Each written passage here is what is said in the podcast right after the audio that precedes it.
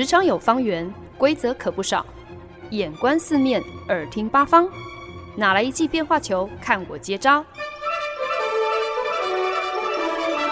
那些老外教我的事，和你 Easy Talk Easy Work。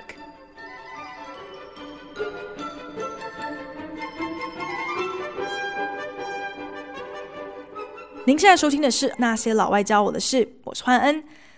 我在纽约的第一份工作呢，就是在一间专门设计野外路跑障碍赛的极限运动公司担任行销经理。这间公司呢，堪称是障碍路跑界的开山鼻祖。我们整间公司所谓的产品研发呢，基本上就是天天处心积虑的要幻想出各种挑战人体极限，要让我们参赛者是肾上腺素飙升的各种障碍关卡。比方说呢，呃，其中一个就是。差不多应该是有两层楼高，满是泥泞的曲面斜坡。要克服这个障碍呢，就是你必须要冲上这个斜坡，抓住这个斜坡的顶端，然后翻过去。可是今天，如果你想要凭自己的力量，一鼓作气冲上斜坡，然后一跃而起，刚好勾住斜坡顶端的边缘，再用自己上半身的力量翻过这个边缘，攻顶达阵。其实呢，这意味着你必须要集瞬间爆发力、弹跳力，还有强壮的背力于一身。说真的，这对于一般人来说是有很高的难度的。所以很快的，我们的参赛者就明白啦，这个绰号就叫做“圣母峰”的障碍关卡，其实是为了团体合作而设计的。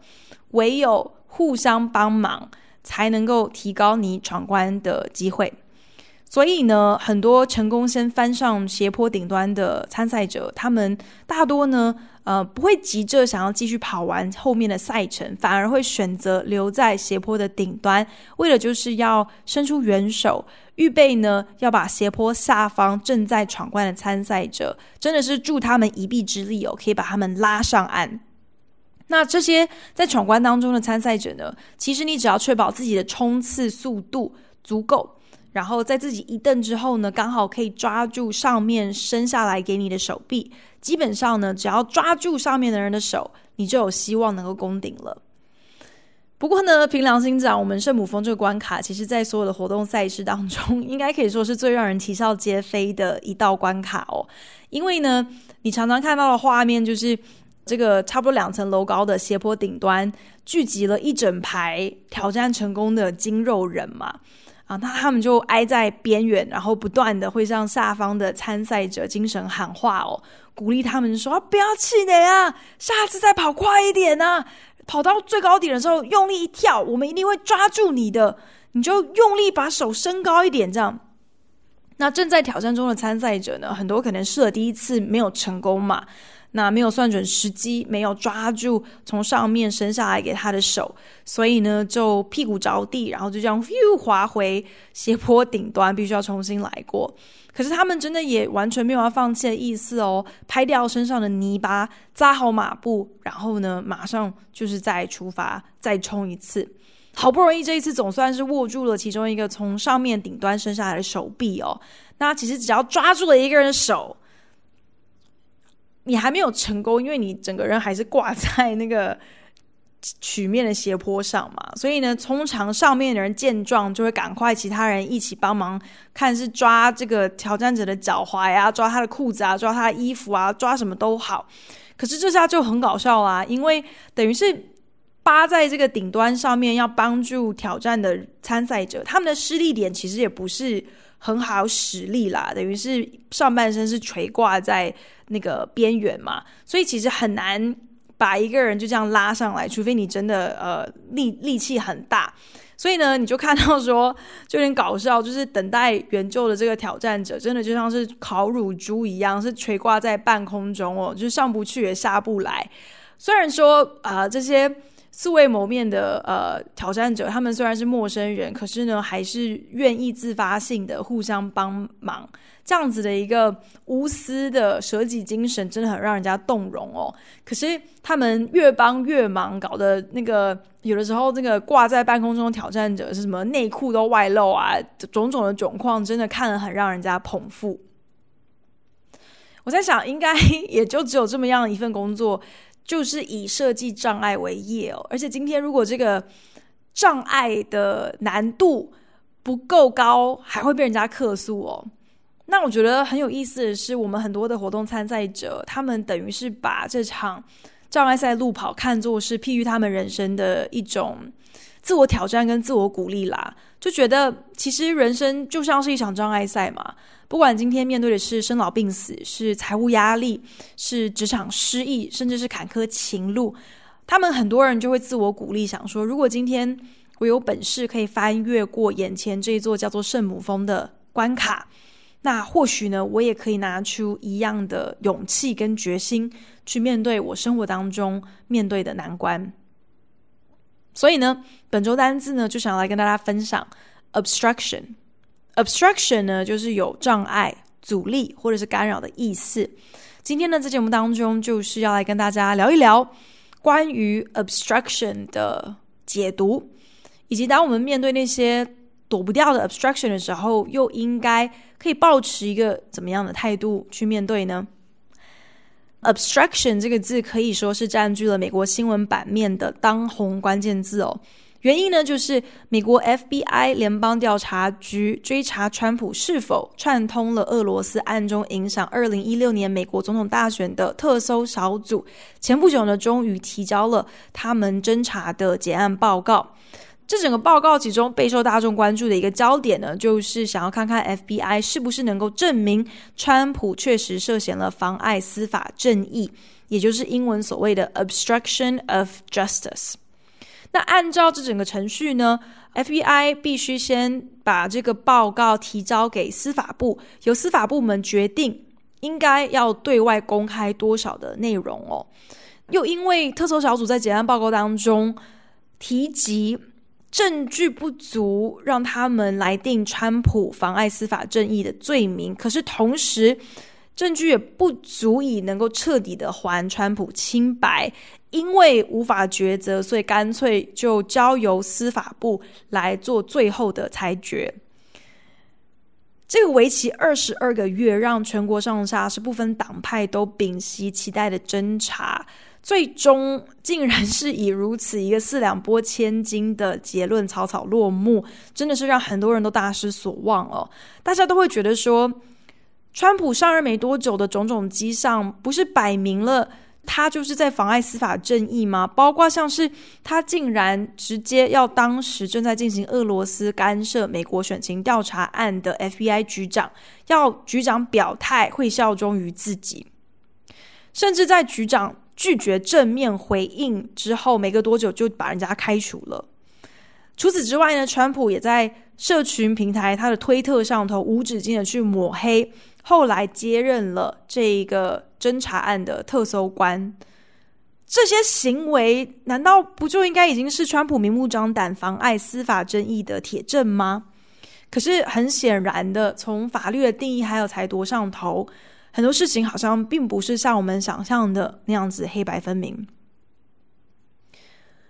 美国过去这几个月始终义愤填膺的抗议着俄罗斯是如何透过释放社群媒体上各种所谓的假新闻 （fake news） 干涉了他们的总统大选。可是，其实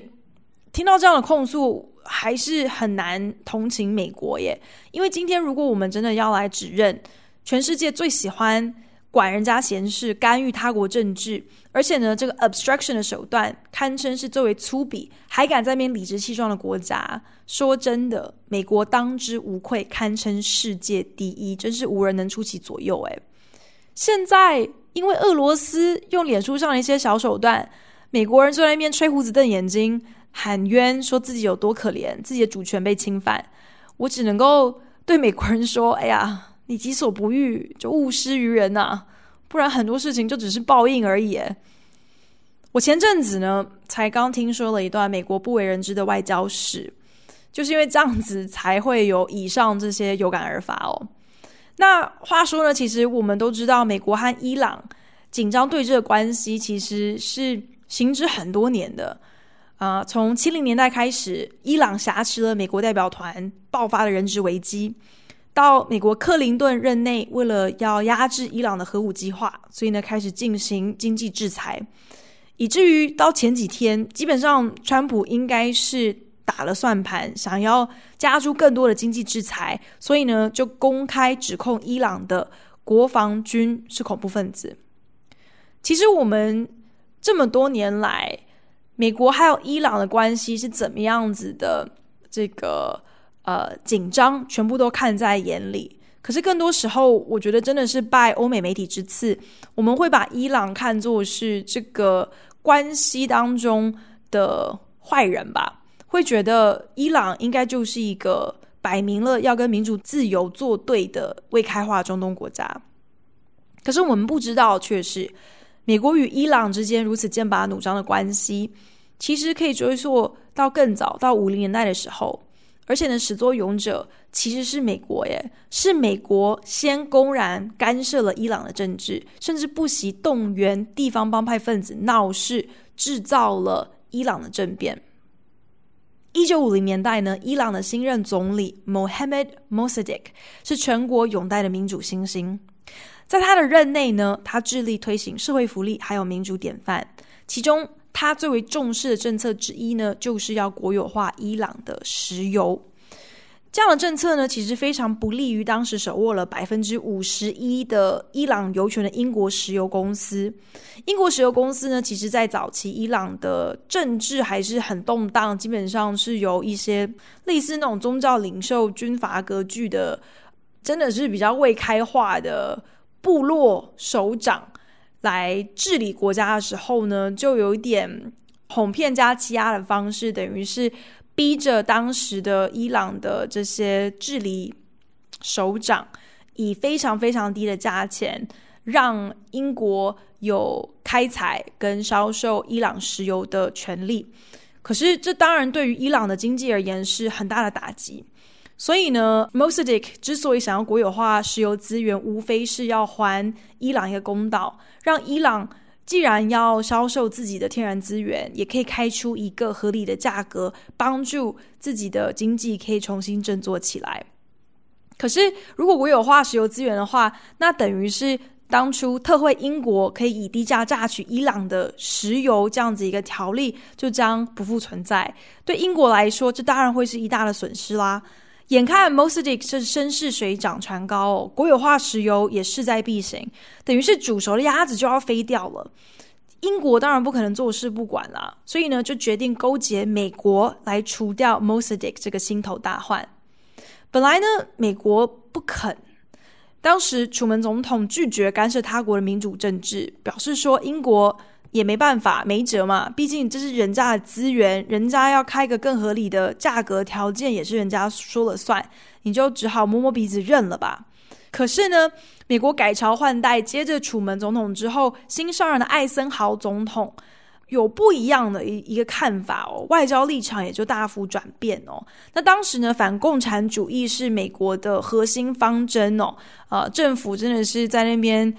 敲钟打鼓的告诉大家说要保密防谍啊，小心这个共匪就在你身边呐、可是实在无法真的有一些什么大规模的作为来证明说政府有在这个反共这件事情上头尽番心力哦。毕竟呢，当时其实已经跟苏俄陷入了对峙的僵局，你又不能够去轰炸莫斯科，也不能够贸然的侵犯中国，要如何向大众展现美国抗共的决心呢？于是呢，只好把苗头转向伊朗哦，就顺应了英国给伊朗乱扣的一顶共产主义正在蠢动的帽子，以此为由呢，就指示中情局 CIA 开始着手规划推翻 Mossadegh 的政变阴谋。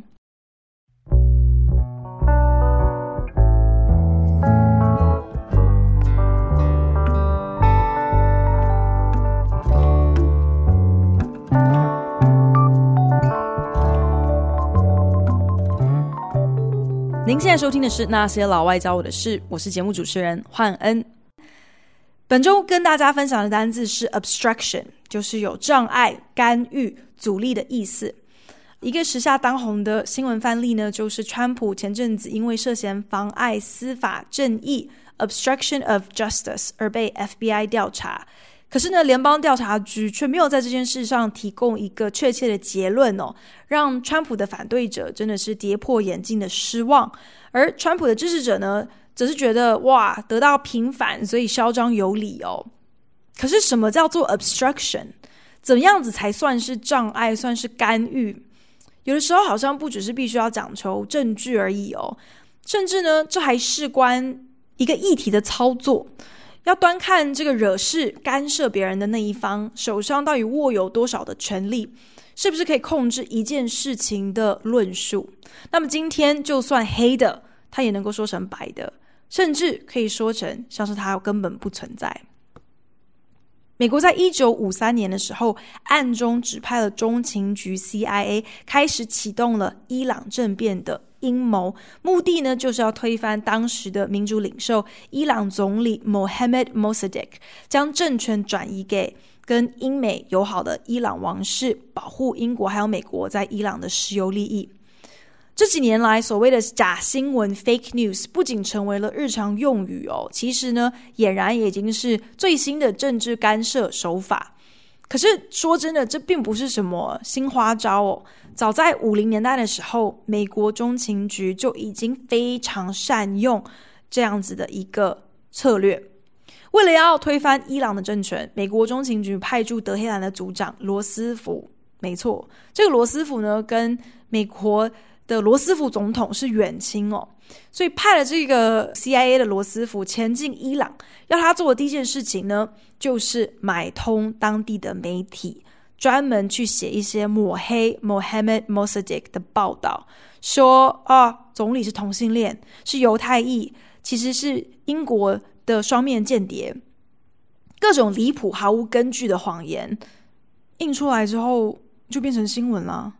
假新闻的需求量之大，中情局甚至还不得不安排自家探员一块下海参加比战。可是呢，这个政变计划之隐秘哦，就连中情局内部也不是所有人都知情的。委派执行政变计划的探员，可能才刚刚写完一则关于 Mossadegh 是哦是无神论者啊，他擅自亵渎了神明啊这样的假新闻。马上呢，负责其他部门的中情局分析师，可能没隔几天就会端着这一份文章说：“哦天啊，你看，你看，伊朗的媒体真的是恨透了他们的首相，诶，会这样子写这个 Mossadegh。这些分析师丝毫不知道，他手上拿的这一则新闻报道，根本就是他 CIA 的同事捏造的谎言。中情局在当时甚至还买通了当地的宗教领袖，要这些宗教领袖对着会众散布。”各种拆毁 Mossadegh 总理的不实谣言还有谎话，中情局呢更进一步出钱贿赂了当时伊朗国王的妹妹，希望呢这场由美国买单主导的政变可以得到伊朗国王的支持。美国中情局本来的如意算盘是，这些精心策划的假新闻会让伊朗政治动荡，让 m o s a d e q 的名声还有支持度都跌到谷底，到时候呢，呃，只要率军队指导总理官邸，公开逮捕 Mossadegh，再将权力交还给伊朗国王，就可以完成一场政变了。可是呢，事情并没有像罗斯福安排的那样子顺利进展哦。Mossadegh 识破了政变的阴谋，然后伊朗国王呢就畏罪潜逃出境哦。可是呢，罗斯福却拒绝就这样子收手。隔天，他马上就买通动员了当地的帮派流氓，让他们到街上开始暴动、械斗、打人，造成了数以百计的死伤。这些边闹事、呃边打人的流氓口中还喊着支持 Mossadegh 总理、支持共产主义的口号。其实，整个暴动事件目的就是为了要制造 Mossadegh 已经没有能力治理国家的假象，而天真的 Mossadegh。竟然为了哦要保障自由言论，所以呢拒绝出动警力去逮捕这些在街上高喊“共产主义万岁”的流氓。整起暴动事件达到最高峰的时候，一群暴民就围攻了总理官邸，把 Mossadegh 直接从窗户拖出来。好在呢，这个总理最后呢是在一阵慌乱当中落荒而逃哦。虽然事后还是被逮捕，呃抓起来，可是至少保住了一条命。中情局呢，也就趁势将一位他们已经内定的伊朗将军拱出来，成为了新上任的伊朗领导人。于是，美国就这样子，仅仅用了四天的时间，各种散布谣言、假新闻的手段，完美的完成了一起政变。美国呢，向来以世界警察自居哦，可是事实上，他们根本就是世界霸凌。我觉得这件事情应该是所有人都看在眼里的。如果大家对这个评论有所怀疑的话，恐怕在听完刚刚跟大家分享关于美国是如何在五零年代的时候用尽各种肮脏手段，一手策划了伊朗政变，推翻了他们透过民主机制票选出来的真心要为民谋福祉、决心要与英美的剥削抗衡的伊朗总理，这绝对就是政治干预的极致典范呐、啊！可是这段历史却乏人问津，让我在第一次听到这个故事的时候，不禁有种。哇，真的是！如果今天一棵树在无人的森林倒下，好像真的就是没有人听到，就像从来没有发生过一样，真的是感慨不已。面对这种因为权力不对等，所以似是而非的 obstruction，我们可能会很天真的觉得，啊，应该离我们很遥远吧？我们身边所面临的障碍或是拦阻。再怎么样，也不可能会像真正外交中的这些资源利益斗争那样的险恶复杂。可是，其实类似的 obstruction 远远比你想象的还要更加贴近我们每一天的生活。假新闻的散布，自从二零一六年美国大选之后，可以说是无孔不入。而且呢，这也不是什么专属于俄罗斯制造混乱、左右舆论的手段。其实呢，美国在参议院的补选。胜出的民主党其实呢，也就是如法炮制同样的奥布。当时呢，阿拉巴马的参议员因为呢被提名成为司法部门，必须要把他的参议员的席次让出，所以必须要进行地方补选。那阿拉巴马州呢，可以说是共和党的铁票票仓哦。当家的参议员有超过十年以上的历史，基本上全部一面倒都是共和党的候选人当选。所以呢，为了要因应这场硬仗，民主党党团众多的拉票造势计划当中，其中有一个环节就是拨出了一小笔金额，赞助了一个类似俄罗斯社群媒体假新闻，用这样子的手段来影响选情的操作，委托了当地一个左倾的支持者叫做 Matt Osborne 的人，由 Matt Osborne 来锁定目标，目标呢就是要来分化共和党的支持者。他们知道说，激进的保守成员还有共和党的中间选民，其实呢，他们最没有共识的议题就是酒。所以呢，Matt Osborne 他就在脸书上成立了无数个假的脸书专业，不停的宣导说他们是支持呃阿拉巴马的更严格的禁酒令哦。所以呢，如果今天让共和党候选人当选参议员的话，阿拉巴马州终于可以。呃，用更严格的法律来限定酒精的呃销售还有饮用。民主党的候选人之中获胜，那胜出的原因呢，可能有很多，包括其实当时共和党的候选人面临到呃性侵害指控的缠身哦。可是呢，这场假新闻的选举奥布是否也成功的掌控了舆论，影响了选情呢？这其中好像也很难说得清。对于假新闻，对我们的思想自由、我们的民主自由所造成的 obstruction，我觉得台湾的听众朋友，你们大家应该也一点都不陌生哦。早在九合一公投榜大选的时候，执政党就曾经表示，中共有透过制造假新闻来影响选情。在社群媒体上呢，也常会看到许多关于中方出价什么一千台币、两千台币，想要去买。台湾人所经营的各种粉丝专业这样的截图证据，只能够说我们这个时代哦，因为科技还有消费者行为的改变，就连捍卫自由民主、不想要被人家控制的方式也变得大不相同。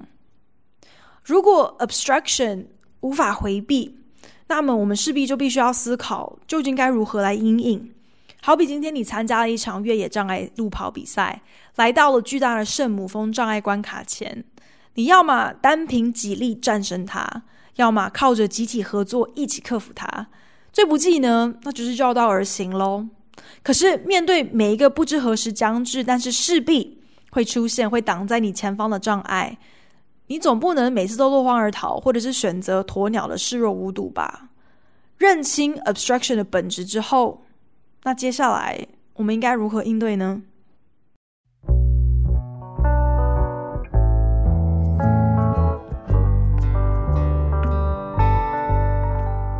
本节目由好家庭联播网、台北 Bravo FM 九一点三、台中古典音乐台 FM 九七点七制作播出。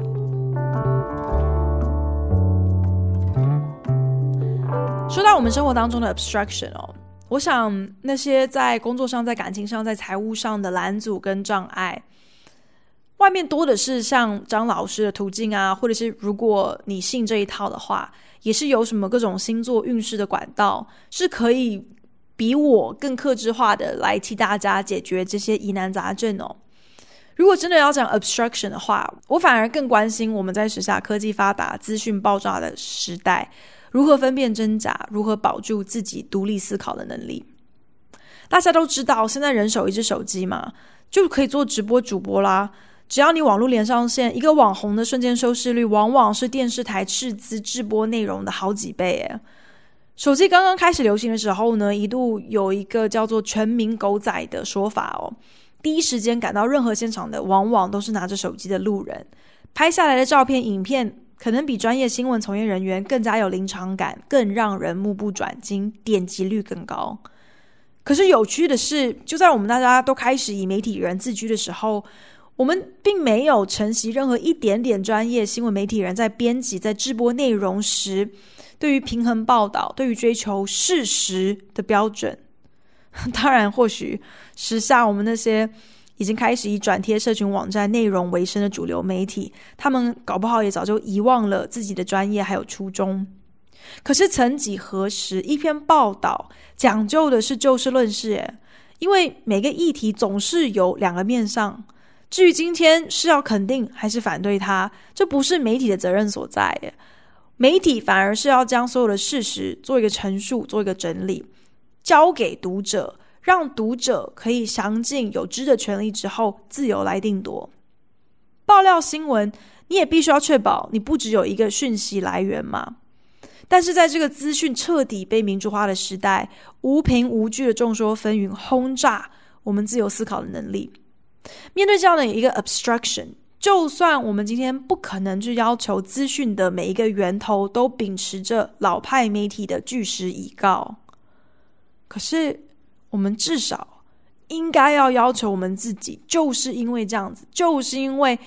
资讯的源头太多太多了，良莠不齐，品质上根本没有办法有保障，我们才更需要保持一定程度的客观之一。如果我们可以百分之一百的笃定。现在几个线上主流媒体都存在着那么明显的政治形态，因此我们也百分之一百的笃定，这些主流媒体的报道都会带有一定倾向的滤镜。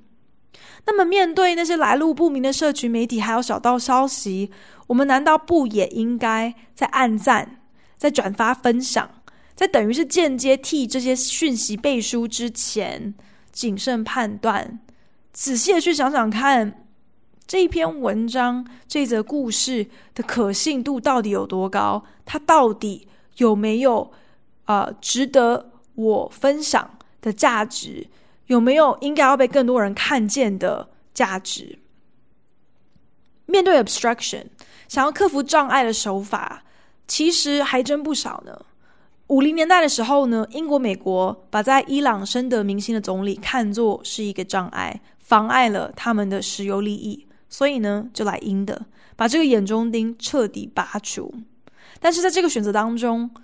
美国等于也是直接成为了伊朗民主进程，还有中东地区稳定发展的最大 obstruction。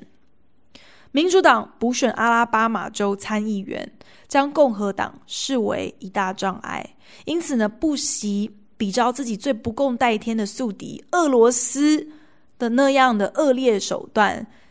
借由散布假新闻，只为了赢得一场地方选举，在成全自己的野心的同时，何尝不也是狠狠的赏了美国最引以为傲的民主自由一记巴掌，成为了美国所表征的民主自由价值的最大阻碍之一。而我们在忙着为选举结果找代罪羔羊，耻笑，同时也想办法去揭发中共最新的统战计划。我们好像也应该要扪心自问哦，自己什么时候也应该要为自己负一点责任，承认很多时候就是因为我们的无脑还有懒惰，我们的不求甚解，我们分明就是太容易被挑拨的情绪，然后事后还要嘴硬说哦，那是因为我们热血，就是因为。这些的粗心，这一些的天真，让我们的敌人有机可乘。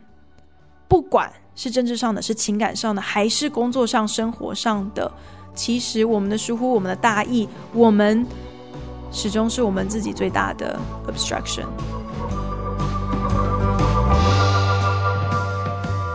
感谢您的收听。如果想要收听二零二零年最新的内容与好听的音乐，可以在好家庭联播网收听。台中 FM 九七点七，每周六下午五点播出；台北 FM 九一点三，则是每周日下午五点播出。或者也可以上古典音乐台 FM 九七点七与 Bravo FM 九一点三的官网收听线上直播哦。再一次感谢你的收听，我们下一集再见喽，拜。